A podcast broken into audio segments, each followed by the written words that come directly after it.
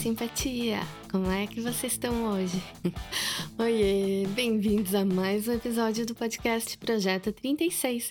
Eu sou a May e no episódio de hoje eu vou conversar com vocês um pouquinho a respeito de simpatia, empatia e compaixão. Você sabe a diferença entre empatia, simpatia e compaixão?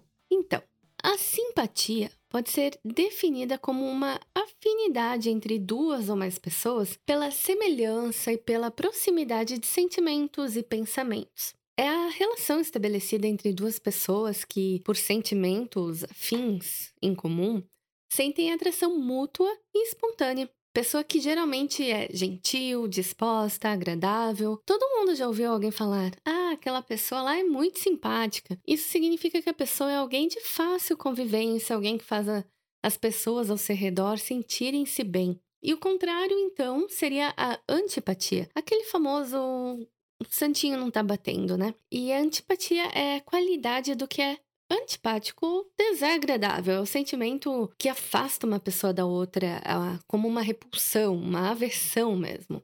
Simplificando, se você conhece alguém, vocês conversam bastante, ficam rindo, se divertindo, rolou uma simpatia mútua. Já a empatia é a compreensão dos sentimentos, dos desejos, ideias e ações de outra pessoa, é a habilidade de imaginar-se no lugar da outra pessoa. Mas aqui devemos cuidar para não confundir com compaixão, do qual já vamos falar também. É saber ouvir os outros e se esforçar para compreender os seus problemas, suas dificuldades e as suas emoções. A empatia também ajuda a compreender melhor o comportamento alheio em determinadas circunstâncias e a forma como a outra pessoa toma suas decisões. É a empatia que faz com que a gente se engaje em projetos ou causas sociais, por exemplo. A empatia leva as pessoas a ajudarem umas às outras. Quando o indivíduo consegue sentir a dor ou o sofrimento do outro, ou se colocar no seu lugar, desperta a vontade de ajudar, de agir, de fazer alguma coisa mesmo. A empatia é um sentimento que pode ser praticado quando a pessoa mantém a sua mente aberta para se colocar no lugar do outro e assim buscar entender o que a pessoa está sentindo em determinada situação. Talvez seja a falta de empatia que explique o porquê de tanta gente no Brasil continuar se negando a usar máscaras e ou adotar outras medidas de prevenção do corona. Se essas pessoas exercitassem mais empatia, parando para se colocarem no lugar de pessoas que já perderam entes, entes queridos ou que estão convivendo agora com sequelas, quem sabe a situação não estaria um pouquinho melhor já, né?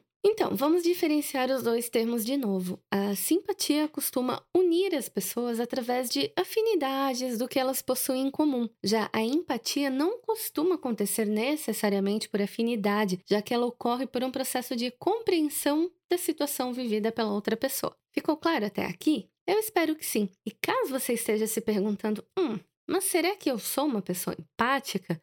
Como posso fazer então para treinar ter mais simpatia. Eu achei na internet uma lista bem legal que pode ajudar. Não tinha nome de autor para eu poder dar os devidos créditos aqui, mas eu achei bem legal. Então preste atenção nessas dicas e você já vai poder dizer se faz parte do grupo de Empáticos do Projeto 36.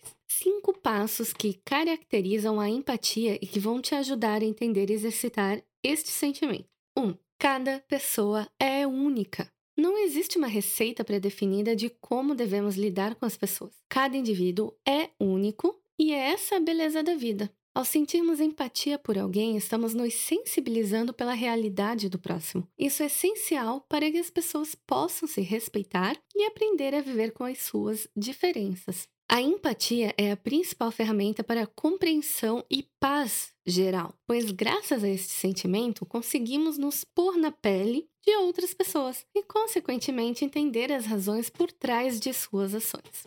Segundo passo: escutar antes de falar. Você nunca conseguirá ser empático se não parar e observar. A empatia requer que o egocentrismo seja deixado de lado para dar espaço ao altruísmo, ou seja, ajudar outras pessoas sem intenções egoístas, ou seja, fazer algo que não seja para o seu próprio benefício. Saber ouvir é muito importante. Mesmo quando você pensa não ser capaz de dizer algo para ajudar alguém, por exemplo, quando está ouvindo atentamente o que a outra pessoa tem a dizer, as palavras certas de conforto acabam por aparecer. Ah, e nem sempre as palavras são necessárias. Um abraço, um beijo, ou mesmo um tapinha nas costas, agora em tempos de pandemia, quando feito com sinceridade, já é um sinal de que você se contaminou pelo sentimento que aflige ou contagia o próximo. Terceiro passo: a importância da linguagem corporal. A linguagem corporal é muito importante na hora de criar laços empáticos. Psicólogos afirmam que pequenos gestos podem simbolizar o seu nível de empatia para com determinada pessoa. Por exemplo, tente não conversar com os braços cruzados ou sempre bocejar, pois demonstra falta de interesse. Também é importante que você apresente pequenos sinais de concordância,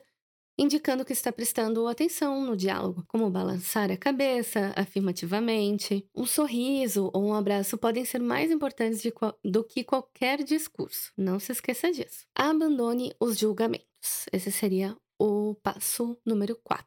Ser empático é ter a habilidade de não fazer julgamentos com base em suposições egoístas. Afinal de contas, como já dissemos, a empatia está baseada na compreensão do próximo. E o mundo é muito mais daquilo que você vive ou julga ser o correto. Às vezes, presenciamos uma atitude de outra pessoa que parece ser incorreta ou desproposital. Por causa disso, muitas pessoas criam uma imagem negativa daquele indivíduo, tendo em conta o que presenciou. No entanto, existem mil motivos que possam ter desencadeado aquela reação na pessoa, como a perda de um familiar, do emprego e muito mais. E é aí que entra a sensibilidade da empatia. Você precisa tentar entender a história por trás das ações, se pôr no lugar daquele indivíduo, somente assim será capaz de entender por que houve aquela reação inesperada, por exemplo. Um bom exercício para praticar empatia nesse caso é tentar compreender as ações daquelas pessoas que te irritam. Este é o caminho rumo à tolerância social. Um outro exemplo seria quando você acha que foi mal atendido por um garçom no restaurante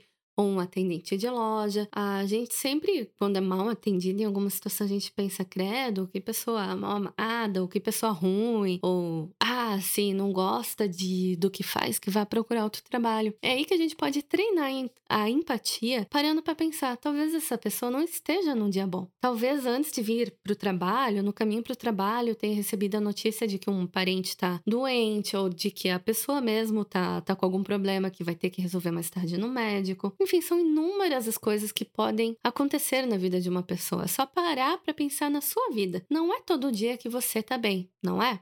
E quando você não tá bem, mesmo sem querer, você acaba sendo um pouco mais ríspido com outras pessoas, ou acaba sendo um pouco mais grosseiro, um pouco mais duro, um pouco mais direto. E, eventualmente, né, se for uma pessoa próxima que você vê de novo, você vai lá e pede desculpa. Nossa, aquele dia eu não estava bem, desculpa se eu fui grosso, se eu fiz isso, aquilo. Só que em algumas situações, como atendentes de restaurantes, de lojas, eles não nos conhecem, não vão poder ir atrás da gente para se desculpar. Então é aí que entra a empatia. Óbvio, a gente sabe que tem pessoas que são mal-humoradas, que realmente não procuram fazer nada para sair daquele mundo do mau humor, que não procuram fazer nada de diferente. Sim, isso acontece também. Mas vamos sempre pensar pelo lado positivo e sempre imaginar o melhor cenário, né? E por último, Empatia não é fingimento. A empatia é um sentimento genuíno e que deve ser valorizado. Ser empático não é agir com falsidade, ou seja, fazendo de conta que se importa com o próximo. Portanto, se você é daquelas pessoas que critica o sentimento de empatia alheio, provavelmente está precisando trabalhar a sua capacidade de se colocar no lugar do outro. É muito importante praticarmos isso. Afinal de contas, sem empatia, os seres humanos já teriam sido extintos há muito. E agora vamos falar um pouquinho sobre compaixão.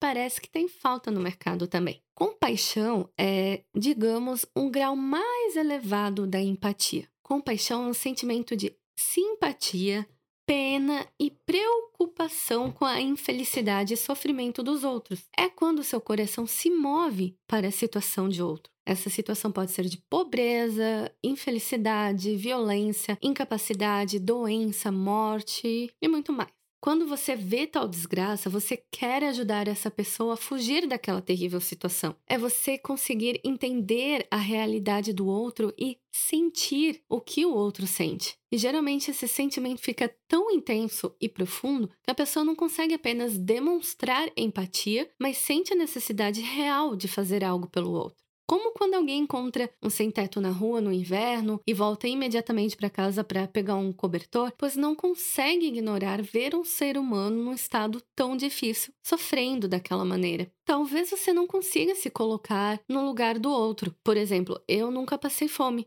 E realmente não consigo imaginar a magnitude disso. Mas quando eu vejo pessoas desabrigadas pedindo esmola na rua, eu não consigo ignorar. Isso me toca realmente profundamente. Eu fico assim muito, muito triste vendo pessoas em situações tão precárias, tão abandonadas. E o mínimo que eu consigo fazer é entrar num mercado mais próximo que tiver e comprar um, um lanchinho para a pessoa. Isso acontece com muita frequência por aqui. E eu imagino que no Brasil deva acontecer com muito mais frequência ainda. Quando eu cheguei aqui na Alemanha, há 10 anos, eu poderia contar nos dedos das mãos quantos desabrigados tinha pela cidade. Hoje eu já precisaria juntar algumas amigas para emprestarem os dedos para fazer essa contagem. Antes eu falei sobre falta de empatia perante a pandemia, mas claro que tem muita gente que, além de ser empática, tem compaixão e ajuda muita gente em situações de necessidade. Tanta gente, por conta da pandemia, né, acabou perdendo o emprego e por causa disso muita gente ficou passando fome ou acabou perdendo casa mesmo. Muita gente teve que vender